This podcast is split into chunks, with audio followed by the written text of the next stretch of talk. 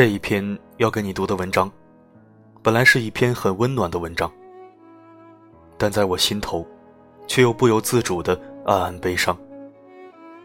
一起收听，这个国宝级的老人一百一十二岁了，他改变了全国文盲的命运。作者：兰姐。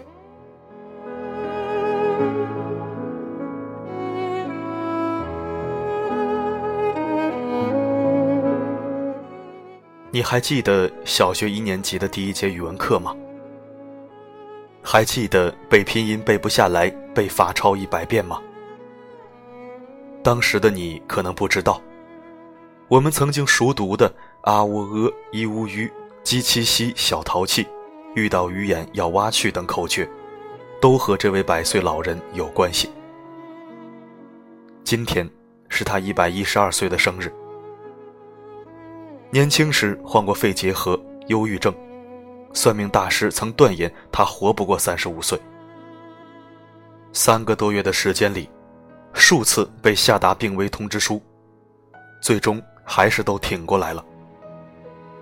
先后经历了晚清、北洋、民国和中华人民共和国四个时代，有人称他为四朝元老。他就像自己的笔名有光那样。一生周全而有光，单单走过一个世纪就已经足够不同寻常。但周有光不但活得久，并且够广。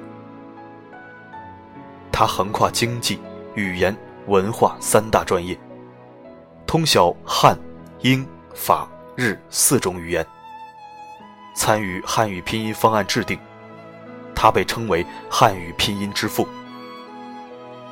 参与主持了《简明不列颠百科全书》中文版的编译，连经沈从文笑称他为“周百科”。对了，他还是为数不多的曾与爱因斯坦谈笑风生的中国人，评价爱因斯坦没有架子，衣服穿的还没我好。他就是中国文字改革的推动者，汉语拼音主要创制人之一，周有光。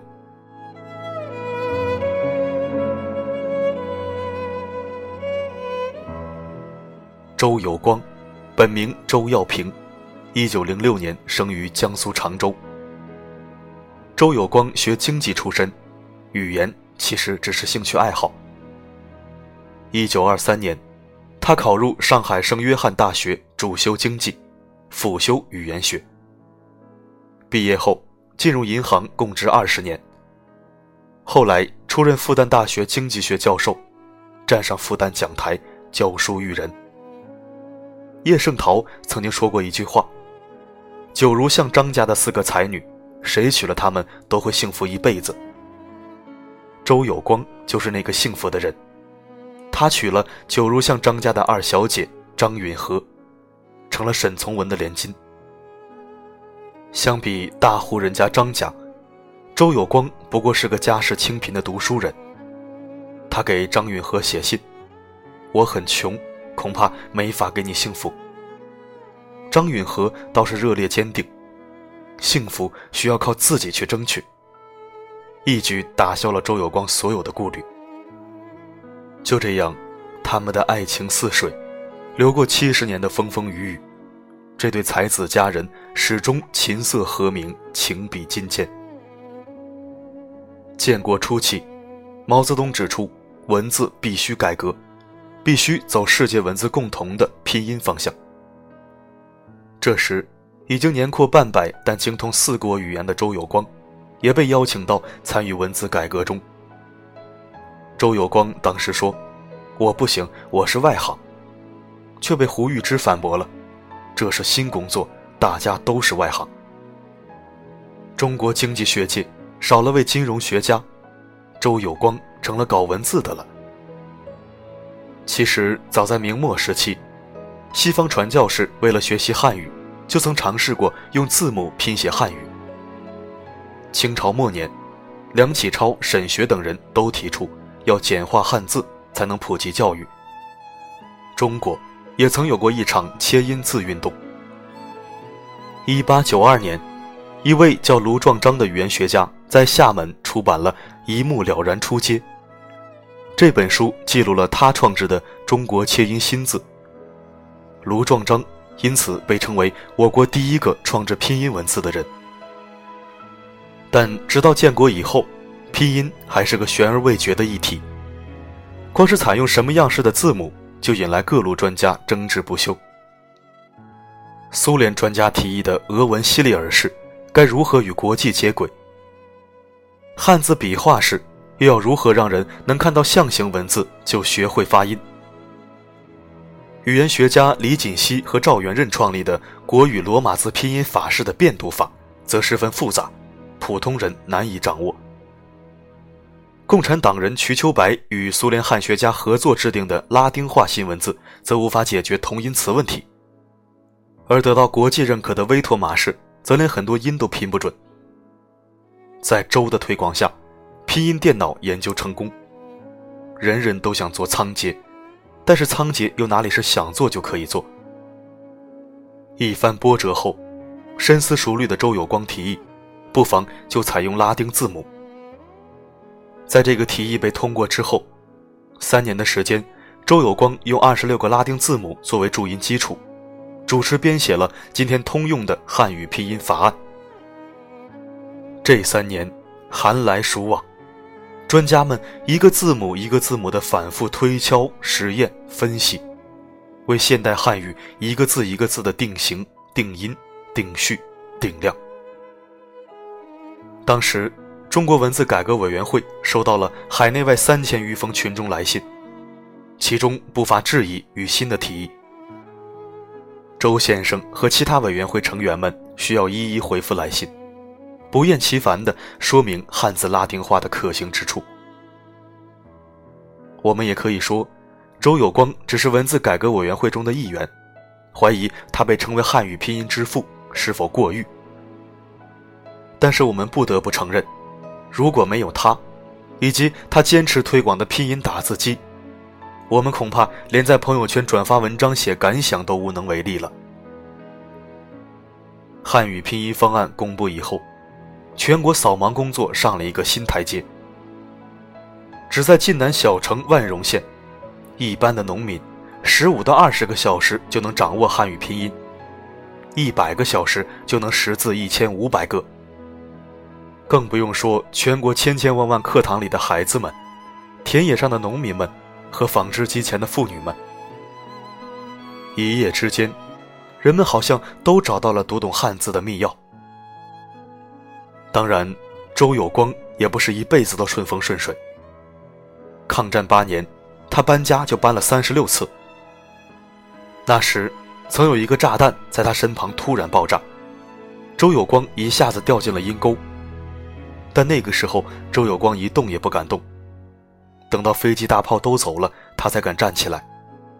这才发现，身边的人全都没了呼吸。文革十年，他被下放宁夏，住进牛棚，不许看书，不许研究学问。他很机智，带了二十本不同文字的毛泽东语录，研究比较文字，研究中文信息处理和无编码输入。但是，二十一世纪初，妻子离世的消息给了他重大的打击。去年，儿子又突然病逝，周老悲痛到不能自已。昔日戏言身后事，今朝都到眼前来。这句唐朝诗人元稹的诗，似乎成了他当下情况最写实的注脚。面对斯人已去的现实。他不得不在沧桑世事里继续活着。只是夜深醒来，再想起相继离去的亲人，还是不免哭泣。八十一岁时，周有光说：“我从八十一岁开始，作为一岁重新算起。”一百一十一岁时，周有光说：“我一百一十一岁了，等于一岁。”周有光。真的像个孩子一样，对这个世界保有幻想和好奇心。这位精神矍铄的老人搭建博客，还频繁更新，依旧笔耕不辍，出版了《百年新稿》《朝闻道集》《十倍集》等著作。走过一个世纪的风雨，他还保有少年般的赤子之心。甚至因为语言偏激，多部作品被列为禁书。他说：“千千万万的人都是平凡的人，都是没有大作为的人，都是随波逐流的人，我就是其中的一个。平凡的人怎么生活，这是一门科学，也是一门艺术。我对这门科学和艺术没有贡献，不过我的一生。”倒是有平凡生活的经验，如此而已。周有光曾说：“我不认为自己是汉语拼音之父，我只是一个科普工作者。”就像他说的那样，现在的他性格平和，生活简朴，赋闲在家，不以物喜，做好工作。他仍关切时代与人类，只是不再理会朝内大街上的车水马龙。在朝内南小街的胡同里，他读书看报，喝茶吃面包，闲适的享受这份安宁。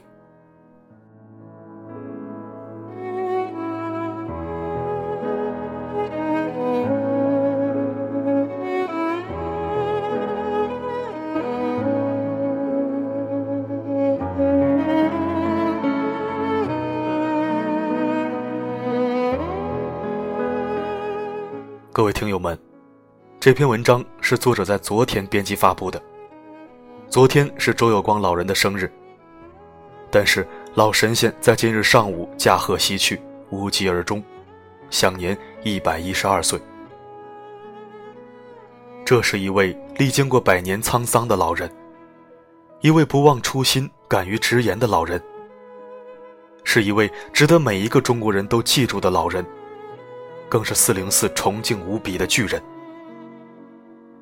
如果你和你的子孙后代都用汉语拼音学习汉字，那么一定不要忘记这位有性格、真性情、淡泊名利、宁静致远的史诗级老人。感谢收听，重要的人们。